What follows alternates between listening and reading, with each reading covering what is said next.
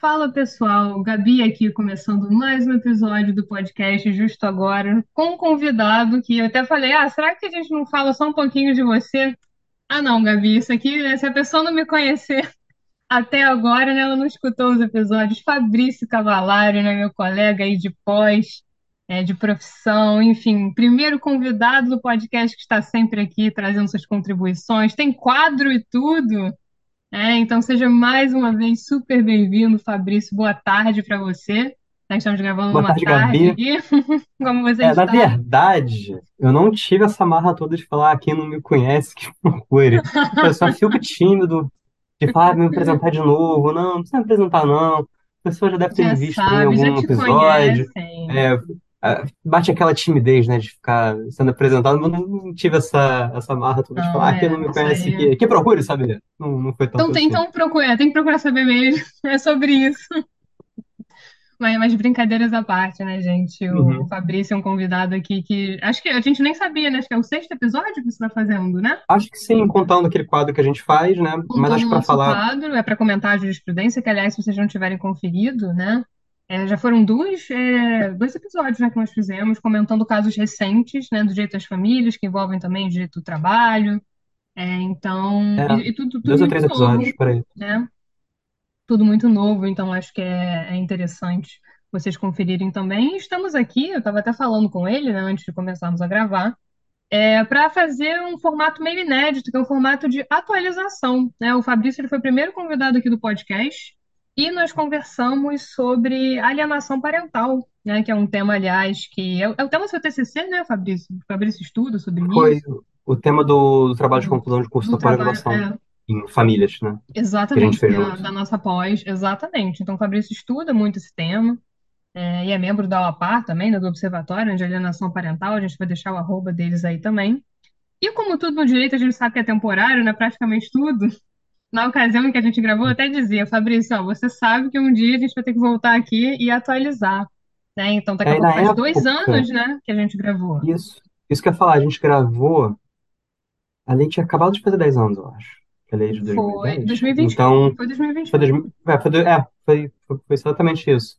E aí, olha, Gabi, a gente já se conhece tem um, um tempinho. Tá vendo? Só só foi E janeiro de 2021. É, janeiro, fevereiro, né?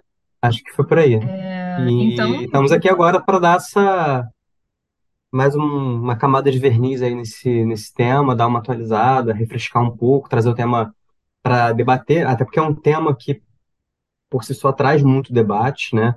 É um tema que não é unânime, ele é, ele é objeto de profunda discussão na sociedade, por ter bastante críticas, ter bastante, bastante deba- debate, tem tentativa de revogação da lei, e a lei foi aperfeiçoada no passado, né? Teve uma alteração legislativa que é disso que a gente vai falar, inclusive aquilo que a gente estava comentando antes, é o seguinte, é, como a alteração da lei foi em 2022, a gente não tem tanto material ainda sobre isso, né, publicado.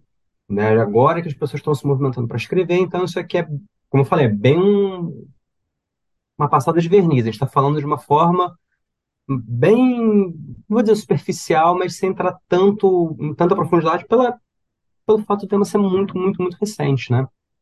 é, exatamente. Eu até falava com o Fabrício que a gente gosta muito, né, de recomendar, eu aqui, especialmente, né, bibliografia, é, algum livro, algum artigo, e nesse caso a gente está um pouco no escuro ainda, porque é tudo muito recente, né? Então estamos aqui trazendo as novidades em primeira mão, mas infelizmente até para os acadêmicos aí, estudiosos, a gente não tem uma vasta produção é, sobre isso. Mas eu até sugeria, né, o Fabrício, como eu falei, o primeiro convidado, né, o podcast aí, é, felizmente tendo seus seguidores, né, novos seguidores, pessoas que estão chegando agora, pode ser que não tenham escutado, né, um episódio de alienação parental, que aliás deveriam, mas a Foram gente vai dois, na verdade. um. Foram dois, né? Foram duas partes. Né? A gente que Dividiu. dividiu. Foram duas partes, exatamente. Um episódio super completo, né? Com a participação do Fabrício. Mas a gente podia, né, Fabrício? Eu acho que voltar um pouquinho, né? Antes de falar sobre o que mudou, antes de atualizar, voltar um Uhum, pouquinho, até pensando no conceito, né, de alienação parental. Para quem não sabe o que que é, o que que é alienação parental? A gente sabe que a gente tem uma lei, né, como você falou, é, nós tivemos essas isso. modificações, mas o que que é alienação parental? Então, a alienação parental, ela é definida como um abuso moral no- na forma da Lei 12.308 de 2010, no artigo terceiro, e ela também é uma forma de violência psicológica contra criança e adolescente, na forma do artigo 4 é, parágrafo, é, inciso 2, a linha B, da Lei 13.431 de 17, e, que é conhecida como a Lei do Depoimento Especial. E aí eu vou puxar aqui um conceito de alienação parental que eu acho muito bom, muito completo, que é um conceito do Fernando Sauser, meu amigo Fernando Sauser, que ele define, é muito completo, vou até puxar aspas, né? Que tem abuso moral ou violência psicológica, né, nessa forma dessas duas leis, e praticado através de atos objetivos ou subjetivos, e aí vem, abre aspas para o meu grande amigo Fernando. São atos conscientes ou inconscientes que causam efetiva interferência na formação psicológica da criança ou do adolescente, promovida ou induzida por ascendentes, familiares, pelos que têm a criança ou adolescente sob sua responsabilidade, guarda ou vigilância, que causando sofrimento psicológico leve ao repúdio de familiares de núcleo extenso, socioafetivo ou por afinidade, ou provoque prejuízo ao estabelecimento, manutenção ou fortalecimento à reconstrução do vínculo saudável com o ex. Essa é a, é a aspas, né? O que, que isso quer dizer? São esses atos que visam interferir na convivência familiar. E aí, a, a, isso pode ser feito pelo genitor e qualquer pessoa que tenha sob sua responsabilidade a criança. O que, que isso implica dizer? O ato da alienação parental ela pode ser promovida por quem a criança responde com uma responde autoridade, né? Autoridade aqui no sentido lato. Então, por exemplo, uma, um empregado doméstico pode cometer, uma avó pode cometer, um tio, um primo, alguém que a criança entende como autoridade, né? Aquela pessoa que a criança olha e reconhece como alguém que ela está numa posição assim, não, essa pessoa aqui tem uma autoridade sobre mim. E aí essa pessoa, por ter essa, estar nesse, nessa posição, começa uma campanha desqualificadora de outra pessoa. Então, muitas vezes a alienação parental pode ficar muito nessa dicotomia pai-mãe, ou pai-pai ou mãe-mãe, enfim, dependendo da formação, mas também pode ser feita por outra pessoa, pode ser feita por uma avó, pode ser feita por um tio. É mais comum pai e mãe, mas isso também pode ser feita.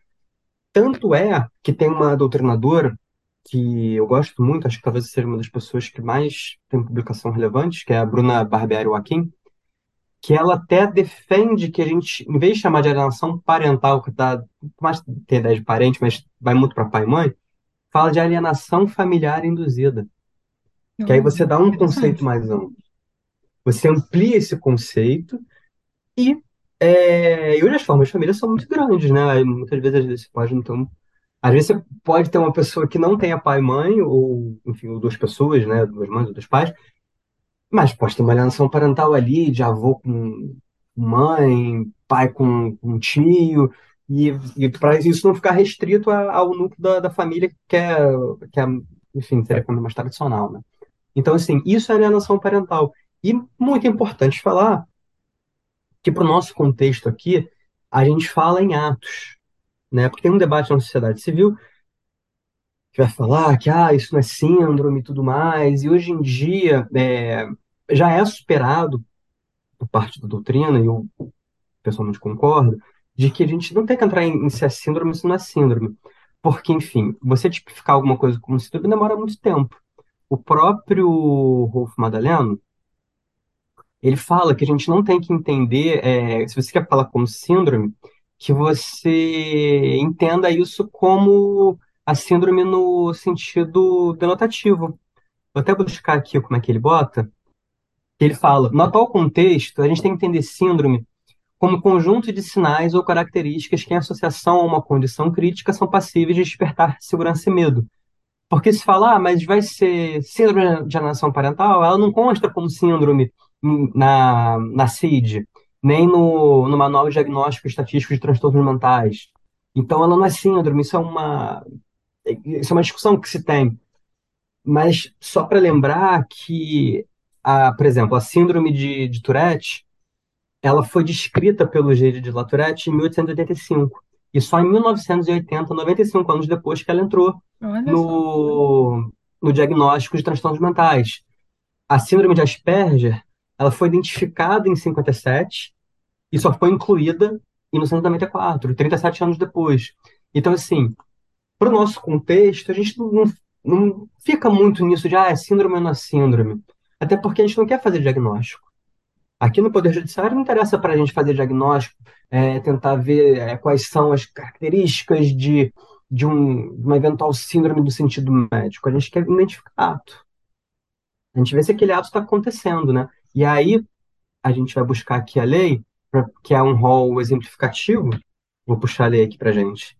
Considera-se, artigo 2 da lei, considera-se ato de alienação parental, então a gente está falando sempre em atos, a interferência na formação psicológica da criança ou do adolescente promovida e induzida por um dos genitores, pelos avós ou pelos que têm a criança ou adolescente sob sua autoridade, que a gente estava falando lá atrás. Guarda vigilância para que repudie ou que cause prejuízo ao estabelecimento ou manutenção de vínculos com eles. Que foi aquilo que eu tinha falado lá do meu querido amigo Fernando Souza. Que ele condensa bem e aí completa até um pouco mais esse artigo 2 E é isso, a criança vai passar a rejeitar determinado familiar, determinado é, pessoa do, do seu convívio familiar. Pode ser pai, pode ser mãe, pode ser uma avó, pode ser um tio, pode ser um primo. Então, assim, isso é o conceito da alienação parental, que, enfim, não foi lei nenhuma que, que criou isso, isso já é uma prática que existia, e a lei vem e tipifica, dá nome a, ao que, a atos que existem. Então, assim, e conceituando, respondendo assim, essa primeira indagação, isso é, é o que a gente entende por alienação parental no Brasil hoje em dia. Perfeito, completíssimo, né? não tinha nem mais o que, o que eu perguntar, a resposta já estava dada. E é muito interessante, né, Fabrício? Eu acho, algumas das suas palavras, né? Primeiro, eu acho que existe ainda essa crença de que se fala de pai e mãe, e o direito é a questão da nomenclatura, né? Muito, eu falo muito aqui, por exemplo, do direito das famílias, né? A gente precisa acompanhar o que acontece na sociedade, então talvez essa nomenclatura ela possa ser realmente alterada, né, posteriormente, porque o que a gente tem aqui é o conceito da autoridade, né? Então ali a criança está convivendo com aquela pessoa, é, e por conta disso pode sim ser que essa pessoa pratique é, algum ato e seja configurado alienação parental, não sendo pai e mãe, né? É claro que o, o, cenário, o exemplo, assim, que a gente aprende até na faculdade ou na pós, ou até no caso concreto mesmo, acaba sendo mais comum o cenário em que você tem pai e mãe, né, ali. Mas isso não é regra, de, né? É, e mudanças de nomenclatura a gente vê muito, né? Pra gente Demais. que atua mais no direito das famílias, por exemplo, uma coisa básica que a gente pode falar, que ainda existe, né? Se você conversa com pessoas que não são da área, às vezes as coisas ficam meio enraizadas, né? As pessoas falam assim, ah, o pátrio poder, né? Tem gente que, e obviamente ninguém tem obrigação de saber tudo, mas as pessoas falam muito, ah, e o pátrio poder, como é que fica? E na pátrio poder há muito tempo. E aí saiu de pátrio poder para poder familiar, e hoje em dia a gente fala em autoridade parental. Sim. E tem até autores que defendem é, que a gente até mude. Tá? O, o, o, autor, no caso, é o Conrado Paulino da Rosa, que ele fala da gente falar em função parental mais do que autoridade parental. Né? Ele, ele defende isso. É... Enfim, a lei da alienação parental fala em autoridade parental e a maioria da, da acho que todos, acho que a gente não tem nenhum dispositivo legal de cabeça, não me recordo, que fala em função. Mas o Conrado já fala isso. Então, assim, a gente sempre muda, a gente atualiza as nomenclaturas, né? Se a gente pode falar de um jeito que seja é, mais adequado, que abranja um maior tipo de configurações familiares, ou quer que seja, atualiza e tá ótimo. Então, talvez um dia a gente não fale nem alienação parental, fale alienação é, familiar induzida. Pode ser que seja. Pode né? ser. Mas, por enquanto, não estamos, não estamos nessa. E, Um e é uma exemplo, discussão... né? É, é- é uma discussão. É uma discussão. Com Uhum. certeza, né, Fabrício, em relação a esse tema. E mais um exemplo legal também da gente mencionar é a convivência e visitação, né, gente? Pelo amor de Deus, né? Visitação não, né? Muito se fala hoje em convivência, né? Inclusive, a gente viu também muito isso na pós. Inclusive, uma das críticas que até o Conrado faz na, na alteração da lei é exatamente essa, porque é, a lei foi alterada ano passado, em, em 22, e no, acho que no artigo 4 mantiveram o termo visitação, e quando teria uma grande oportunidade de falar em convivência. Já Isso fazia é até muito engraçado.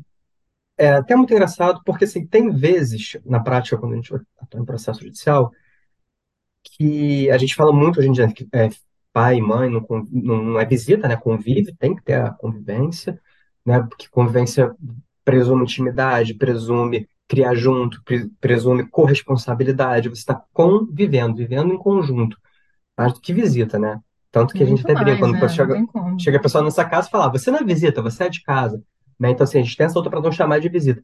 Mas é muito engraçado que, às vezes, na prática, alguns processos judiciais, a gente sabe que, às vezes, a prática ela anda um pouco desalinhada da teoria, ou então você não tem uma prática, às vezes, é, tão ideal, né? Enfim, ainda, às vezes, em alguns lugares ainda falta um pouco de capacitação e tudo mais. Mas você, às vezes, ainda é, se depara em alguns momentos, em alguns processos, que você chamar aquilo de convivência que algum pai ou uma mãe possa ter, até força a barra. Você pegar, às vezes, um pai que fica quatro horas cada 15 dias com uma criança, chamar isso de convivência não tem convivência nenhuma, não tem corresponsabilidade nenhuma. Um pai que pega uma criança a cada 15 dias, que não tem pernoite, e, enfim, às vezes por questões alheias à vontade das partes, enfim, a gente também não. Mas não vai. Longe daqui querer ter um, um papel de, de julgador da vida dos outros, às vezes é aquilo que a pessoa consegue fazer. Mas, enfim, uma pessoa que passa pouquíssimas horas da semana, não dá para chamar aquilo de convivência, vai ser visitação mesmo, infelizmente. Mas é uma luta que a gente tem, é, foi até a campanha da, do AB São Paulo do ano passado, né?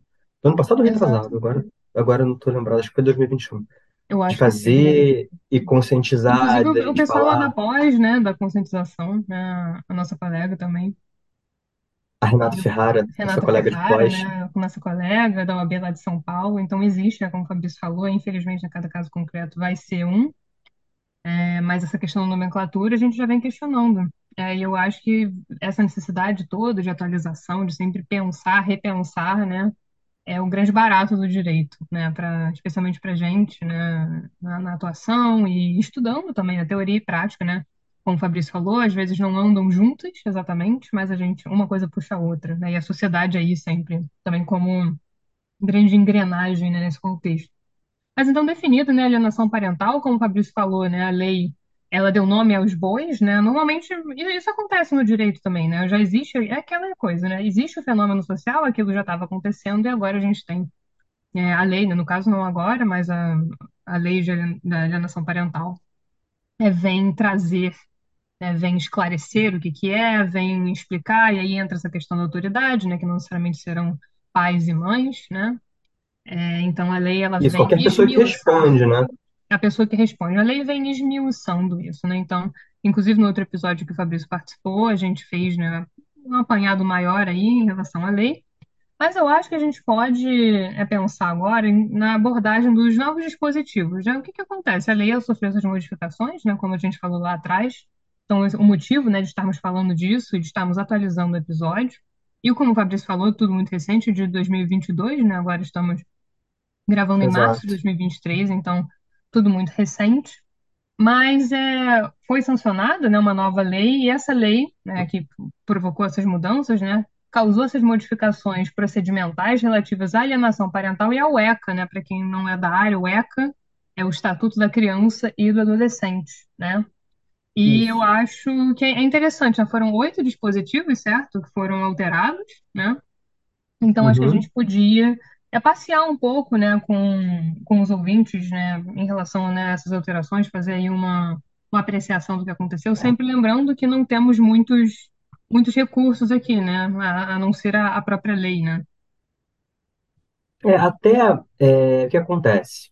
Falar da primeira mudança que para mim me chama mais atenção e é uma mudança que, assim, não vou dizer que ela, não- que ela não, não- não- na prática ela não, não seja, como é que eu vou dizer? Não é que ela não seja inócua, mas você consegue atingir a finalidade da mudança dela por outras formas, que é a revogação da suspensão da autoridade parental, do artigo 6 O artigo 6 da Lei da Alienação Parental, ele prevê é, uma série de medidas é, progressivas para você é, impedir que a alienação parental continue, né? E aí você pega desde a declaração é, da advertência, que é o inciso primeiro, né? Você advertir, e uma advertência, às vezes, feita em audiência pelo juiz, o juiz olhando na, na- no olho no olho das partes, falando, ó, tá acontecendo isso, para, às vezes isso dá resultado. É, aí, enfim, ampliação da, da convivência do, com outro genitor, medidas para você combater, é, lidar com a alienação parental. Não vou usar o termo combater, porque pode ficar uma coisa meio adversarial, para a gente lidar com esse fenômeno, né? E tem estipulação de multa, e aí tem ocupamento psicológico.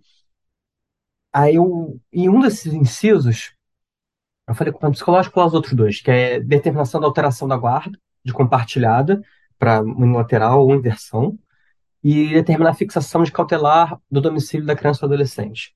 E a gente tinha outro, que era, que era o último, que é declarar a suspensão da autoridade parental. Esse inciso saiu com a mudança legislativa. Porque, como eu estava falando, a lei sofre muito debate, tem muita gente pedindo revogação e tudo mais. E, ok, revogar não, mas a gente pode aperfeiçoar a lei. Então, vamos, vamos aperfeiçoar ela. E esse artigo foi retirado. Só que a suspensão da autoridade parental ela continua prevista no ECA.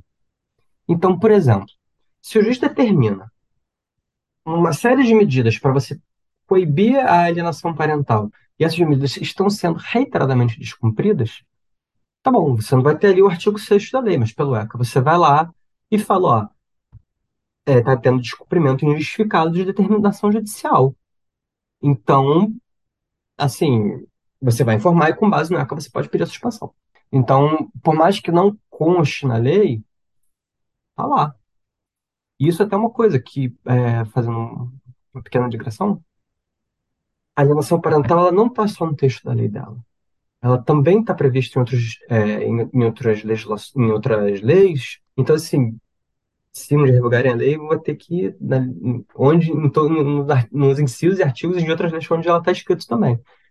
Mas, então, assim, essa mudança é, que deixa a lei em tese mais branda, e deixa mesmo, né? Assim, talvez ela tenha um valor mais até simbólico do que prático, né? Porque você vai poder ainda poder pedir a suspensão da autoridade parental com base no ECA. Mas tem um valor simbólico de falar de que na lei não consta mais isso. Enfim, essa é uma das alterações é, recentes. É, o direito é um ordenamento, né? Então, como você falou, é, a alienação parental, claro, a gente está falando aqui da lei, especificamente das alterações, mas ela está presente em outros, fora, né? Ali do escopo da Uhum. lei, né? Então, embora eles tenham alterado a lei, né, tenham mexido aí nesses dispositivos, é claro que a gente tem que compreender o sistema jurídico como um todo, né? Então, não posso excluir é, outros diplomas né, aqui falando, por exemplo, do ECA, né, que a gente já citou, é, que também estão dialogando intimamente com isso, né? Não tem como fazer uma, uma dissociação aqui, né? Mas é, Uhum. de fato, uma, uma alteração interessante, né? Sinaliza, É, ainda que simbólico. E tem ainda uma, que do ponto, é, simbólico, e simbolicamente. a, é, e a segunda alteração que eu boto, que eu acho que é interessante também, e essa eu acho que, vamos ver como é que isso vai se dar na prática, tá? Porque cada, por exemplo, é um país enorme, cada fórum é um fórum, cada estado é um estado, a gente, enfim, é, eu sei a realidade aqui do nosso Rio de Janeiro e, e mais precisamente capital do Rio. Mas teve uma mudança que foi o seguinte, é, prazo de três meses para apresentação de laudo psicológico nos processos que estejam pendentes de avaliação há mais de seis meses. Então, assim, não saiu o, o laudo psicológico, o juiz vai dar três meses para aquele laudo ser concluído. Isso preza pela celeridade. Isso é muito interessante.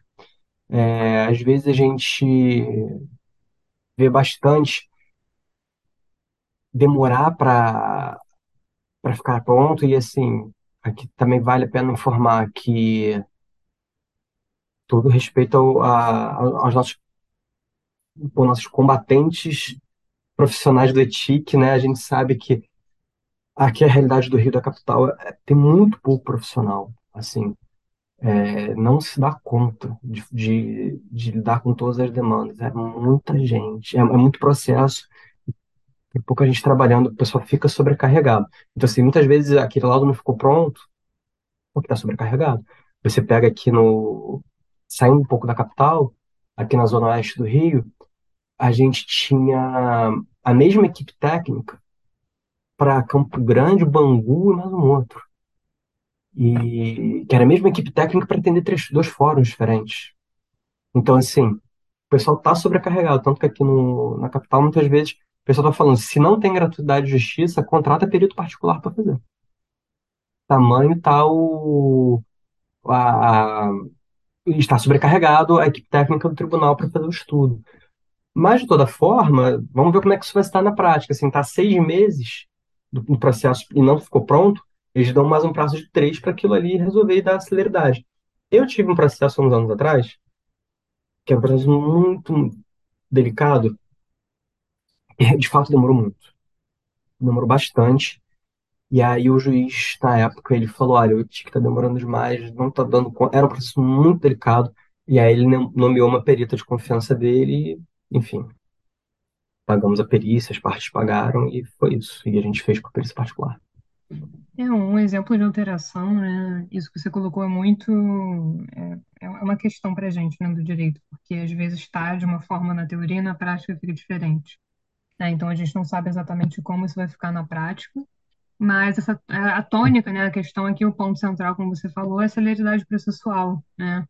E a gente sabe que tem Uhum, processos, né? Pensando aqui, por exemplo, em inventário, né? Processos que vão se arrastando é, ao longo do tempo e prezando sempre pela celeridade, pela efetividade do processo, né? Acredito eu, embora tenhamos esses obstáculos práticos, né? Então, não sabemos como isso vai ficar é, no dia a uhum, dia, né? A viabilidade disso, mas que é uma proposta interessante que aponta é, para uma prevalência mesmo dessa celeridade é uma mudança interessante, né? Até porque situações, né, os casos que envolvem alienação parental, né, como o Fabrício falou, às vezes podem ser casos delicados, é, e, e sempre existem pessoas, né, nós estamos trabalhando para pessoas, é, e, enfim, crianças, adolescentes, a pensão do direito das famílias, então, é, quanto mais cedo você conseguir resolver a questão, né, pensando aí na agilidade, né, do- dos atos processuais, melhor, né, muito embora tenhamos esses desafios aí práticos pela frente. É, e acredito que só daqui a algum tempo a gente vai realmente conseguir analisar, apurar como isso foi implantado, como isso tem acontecido, como é que tem sido o comportamento é, É uma coisa que eu vejo né, em relação a isso. é, que, que seria interessante fazer, eu acho que não existe isso no Brasil, pelo menos eu nu- nunca achei. Um trabalho de campo, né, para ver assim, como é que a lei está sendo aplicada. Eu, isso traria muitas respostas para a gente, inclusive até para para aquietar esse debate em relação à lei, para ver como é que essa lei está sendo aplicada. Assim, um trabalho é, é muito complicado, porque todo processo de, de família tramita em segredo de justiça. Mas Não sei, acho que seria interessante se tivesse algum, eh, algum tipo de trabalho de campo para ver como é que a lei está sendo aplicada. Ou então, quantas vezes a alienação parental é, é declarada de forma incidental, é, ou logo no início do processo, na petição inicial, como é que isso vem sendo abordado? Se a lei, o, enfim, quantos casos de inversão de guarda são feitos é, de forma liminar ou inaudita altera parte, porque muito tem esse debate, ah, é, com base na alienação parental, inverter a guarda. Pô, não é assim. A inversão da guarda é lá no final, tem uma série de medidas anteriores para você inverter a guarda. Então, assim, acho que tem muita desinformação ainda a, em torno da lei, e às vezes um trabalho de campo em relação a isso traria muitas respostas. Seria uma, uma Isso, boa. é, eu, isso seria também, interessante. uma coleta de dados, né, para a realidade. E um outro ponto interessante, né, Fabrício, que a gente até estava comentando antes de gravar, foi a alteração do artigo 4 parágrafo único, né, que fala da garantia mínima de visitação assistida no fórum, né, foi um ponto aí, mais uma alteração legislativa. Isso, é, porque acontece? O processo em vara de família é uma natureza muito delicada, né? Quando você tem suspeita de abuso, suspeita de violência, e aí muitas vezes você tem, durante o processo, a convivência suspensa, que, enfim, você não tem nenhuma prova, você não tem nada, mas você quer de fato proteger a criança. Né? A criança tem que ser protegida sempre. E aí você, muitas vezes, eu já vi isso, no processo até que eu atuei, que vem aquela decisão que suspende a convivência por hora e marca uma audiência especial, manda para perícia com urgência. E a gente sabe que pode, às vezes, demorar para algum laudo ficar pronto. E aí, como é que a gente faz? Já que você não tem, você tem uma alegação, você pode talvez ter algum disso, mas às vezes aquilo ali pode ser uma alegação falsa, aquilo ali pode, enfim, pode ser muita coisa e ninguém é dono da verdade. E, e se tiver errado? Isso for uma alegação falsa? Como é que fica? Mas a criança vai estar em risco, a gente, enfim. Como lidar com isso sem ter que suspender a convivência? Vamos garantir uma mínima visitação, né? É como eu estava falando antes até de convivência e visitação, como eu falei. Aí, no caso, vai ser uma visita. E aí o artigo quarto parágrafo único, bota que essa que o genitor, né, que está sendo acusado de alguma coisa, de alguma violência, de algum abuso, ele vai ter uma garantia mínima de visitação assistida no fórum que tramita a ação. Tramita, né, onde a ação está tá, tá correndo. Ou em entidades conveniadas com a justiça que possam assegurar um ambiente, né, saudável que a criança vai ter ali uns momentos para não perder totalmente os vínculos e os laços com aquele genitor. E aí, é, uma reflexão muito interessante que a Glícia, Glícia Brasil, que é perita do tribunal e tudo mais, profissional extremamente competente, enfim, que ela faz uma reflexão de quem seria a pessoa que, que realizaria essa visita assistida. Porque antes de tratar na reflexão da Glícia, é, não é incomum você ter convivência assistida ou visitação assistida. Só que muitas das vezes, é, você quer às vezes pegar uma pessoa que seja de confiança dos dois lados, né? Alguém que ambos os genitores confiem que possam estar ali fazendo aquela, entre aspas, supervisão, né? Que estejam ali. E, e há um constrangimento, né? Imagina, você está com seu filho sob alguém ali com uma supervisão. Às vezes, enfim, pode ser um parente, pode ser um amigo em comum, mas é um- uma situação complicada. É E muitas vezes pode ser alguém da família que está acusando, né? Sim, Então, assim, você pensa, nossa, eu estou convivendo com com o meu filho sobre a, a, a lupa, né? Sobre o, o escrutínio de alguém que acha que eu vou fazer alguma coisa, né? Aquilo ali não seria uma convivência muito espontânea, vamos dizer assim, dessa forma. Então, é, essa convivência nesse local do fórum e tudo mais, prezaria para ser uma pessoa imparcial. E aí que vem o gancho para a reflexão que a Glícia faz. Quem seria o profissional que estaria fazendo essa, essa assistência? Vão ser os psicólogos assistentes sociais? A gente já comentou aqui como esses profissionais estão sobrecarregados de trabalho. Então, assim, o, o assistente social e o psicólogo, ele está tendo que fazer entrevista todo dia no fórum, tendo que atender é, parte, atender advogado, conversar. Ele ainda vai parar para ficar supervisionando, né, para ficar ali é, nessa convivência assistida, a gente não sabe quem vai fazer isso, está em aberto.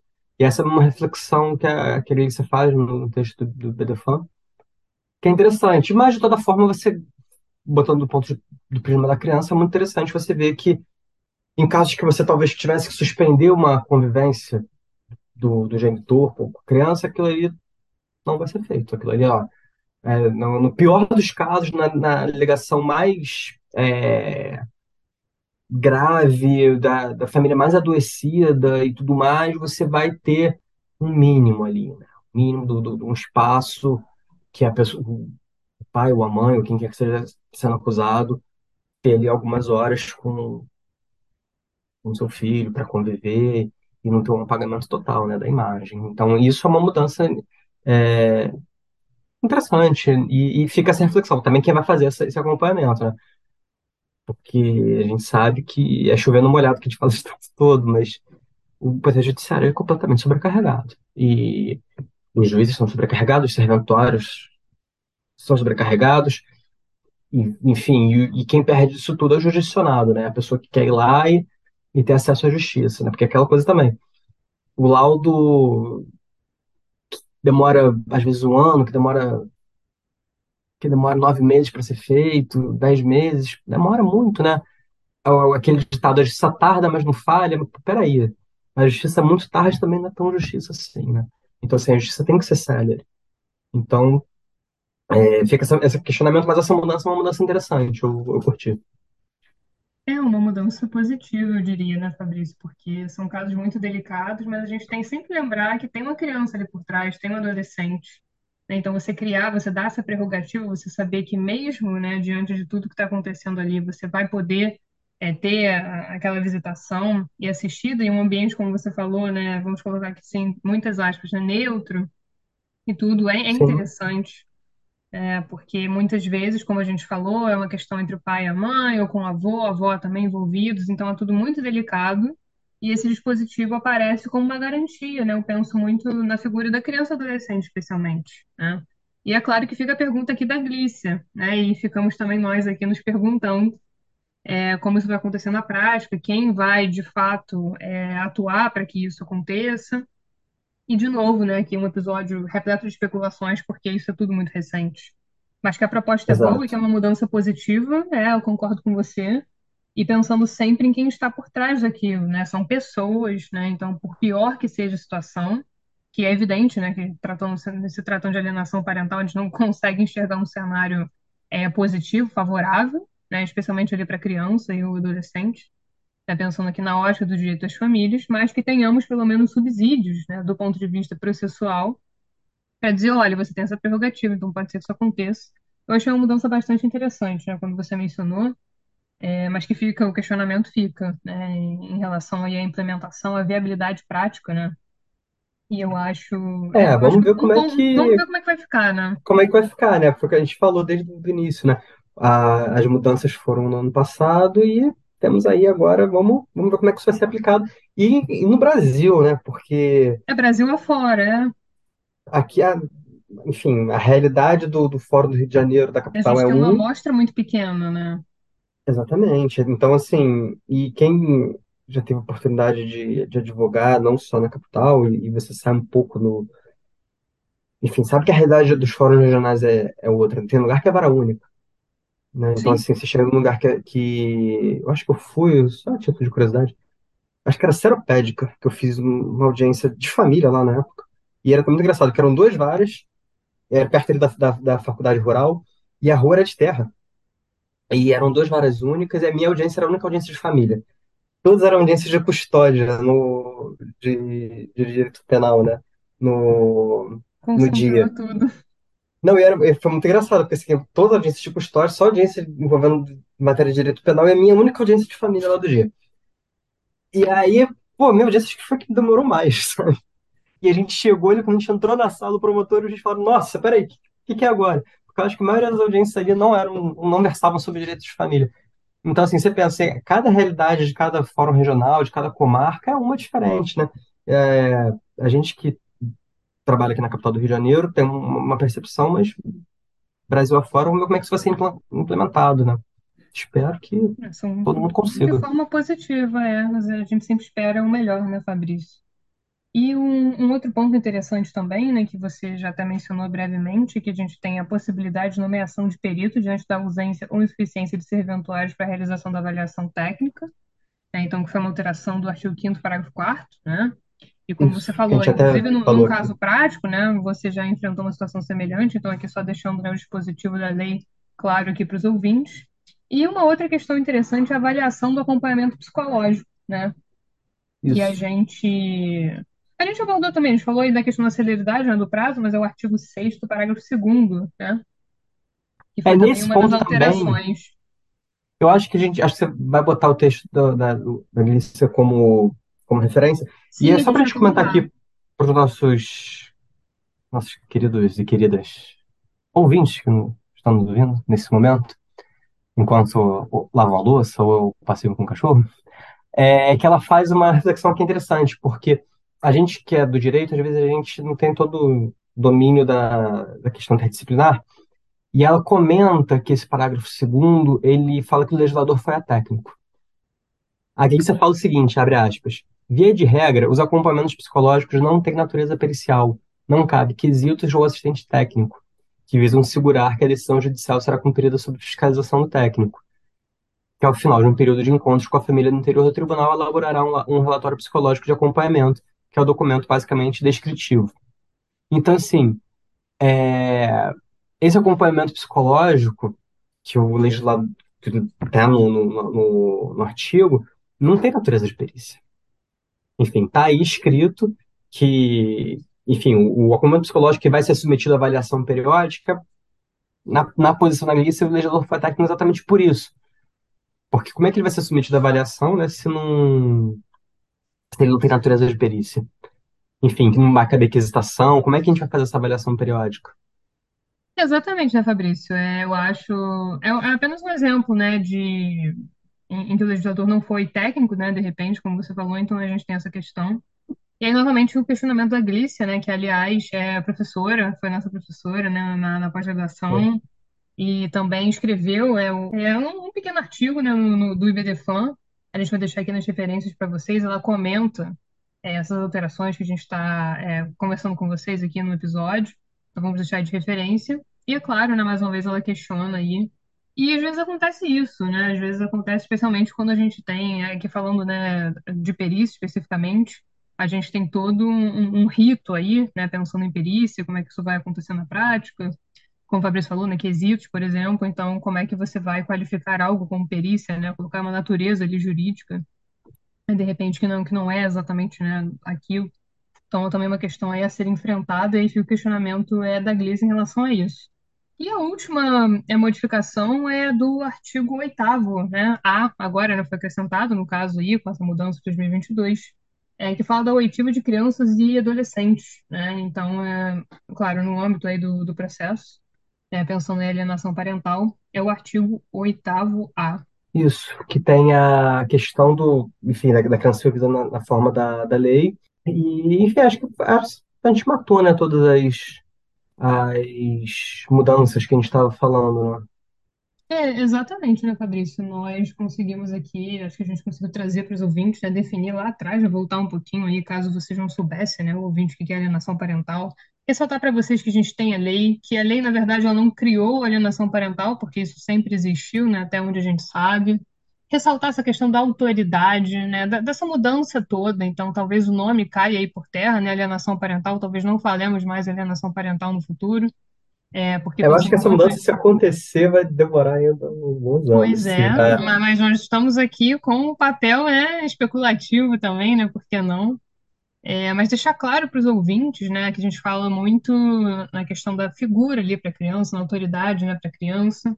Saber que a lei tem ali, né, um, em um rol não taxativo, né, determinando ali o- os atos, né, da, da alienação parental, né, como é que a gente poderia entender a alienação parental na prática né, que acontece, e aí essas mudanças, né? Então, falamos da questão da celeridade, né, processual, é, a questão também do diálogo de um diploma com o outro, né? Então, teve uma alteração ali na lei da alienação parental em relação à suspensão, né, da autoridade parental, que, por exemplo, dialoga com o ECA, né? Então, também entender que uma mudança aqui já pode sinalizar algum rumo é, diferente sobre o tema, né, uma nova visão sobre o tema, mas que também a gente tem um ordenamento jurídico a considerar, né, a celeridade processual, né, como eu vinha falando, a garantia mínima da visitação assistida no fórum, que eu achei uma alteração bastante positiva, né, deixar uma situação é, ruim menos pior, né, é, e o mais importante que eu colocar vejo. assim, né?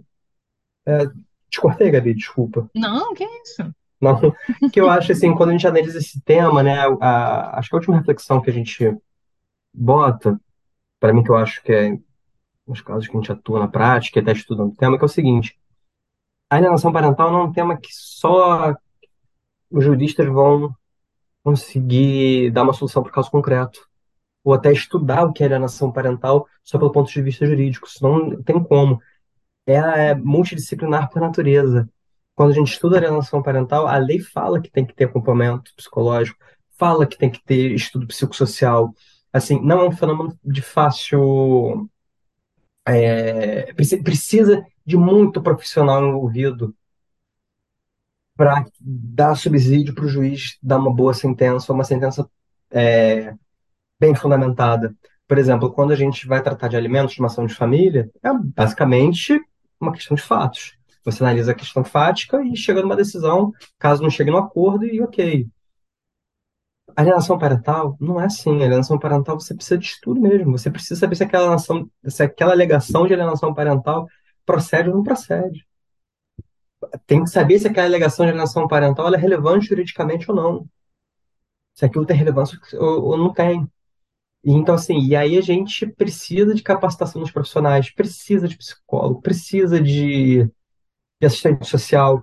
É, tanto que aí a gente está falando, a convivência mínima vai ter que ser assistida por um profissional que não vai ser um advogado, nem um juiz, nem um promotor. Né? Então, assim, é, é completamente multidisciplinar, né? E, é uma questão completamente a multidisciplinar e a gente, configuração em si, né?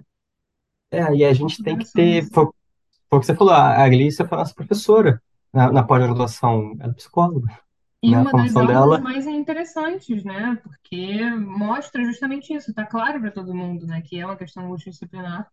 E até essa questão entra também na, na própria logística. Então, quem vai fazer esse trabalho, quem vai atuar, onde é que estão essas equipes, o prazo lá que a gente viu, né, na questão da celeridade, né? Será que isso vai ser colocado em prática? Será que vai ser possível? É, porque É, essa questão da celeridade é até interessante, que é o seguinte, também não é qualquer psicólogo, nem qualquer assistente social que pode produzir um laudo sobre isso. sim, Esse profissional tem que, tá, tem que ter ferramenta para fazer aquela boa também entrevista. precisa da- dessas ferramentas, tem, né? Tem que ser precisa tá, bem- cap- muito bem ele tem fundamentado, que né, estar para bem as pessoas. capacitado, como até o advogado também tem que estar bem capacitado para saber o que que ele vai alegar, o que que é relevante, o que que não é.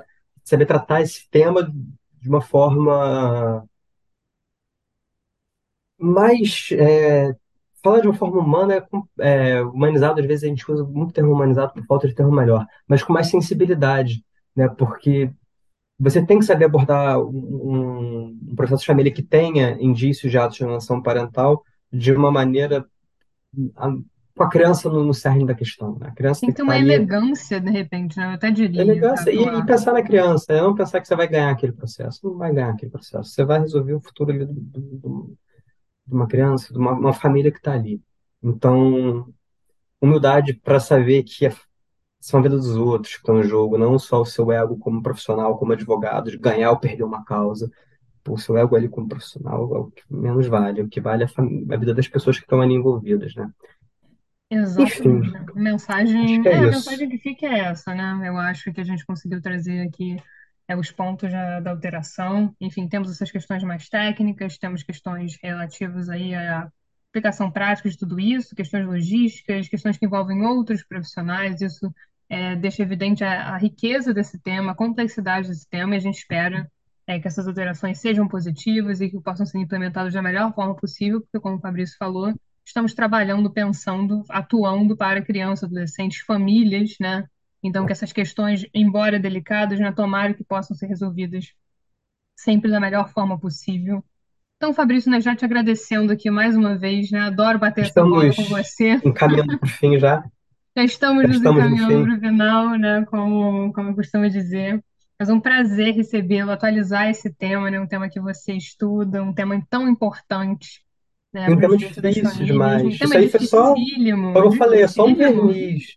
Eu tento compartilhar Pois um é, para mergulhar nisso aqui, né? É um, um tema muito É. difícil, é um desafio falar sobre isso. Então, agradeço imensamente aí a, a sua disponibilidade, né, a sua participação.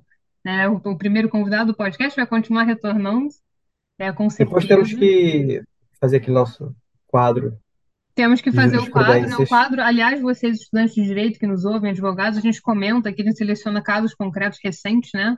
E fazemos comentários breves, deixamos para vocês as referências dos casos, o que vem sendo alegado, o que que chega, né, ao judiciário. Acho que é um quadro muito interessante, né, em que a gente comenta aí esses julgados. Então, também vamos deixar aí para quem quiser, nem quem não tiver escutado, né? Ou Episódio seja, a gente 33 fica e dando, 41. a gente, fica dando pitaco na jurisprudência dos outros, né? Olha a marra que é. E fazendo uma continuação também, ca- caso é, Ah, quem, alguém queira saber. É, casos muito interessantes que o Fabrício sugere, então falamos, conseguimos pegar vários assuntos também, né? Então, impermeabilidade do bem de família, casos trabalhistas, né? É, também, então é bastante interessante para quem não tiver conferido esses episódios. Os demais episódios de alienação parental, o abandono afetivo foi o hit, né, do podcast até o momento, o episódio mais ouvido é, do abandono afetivo.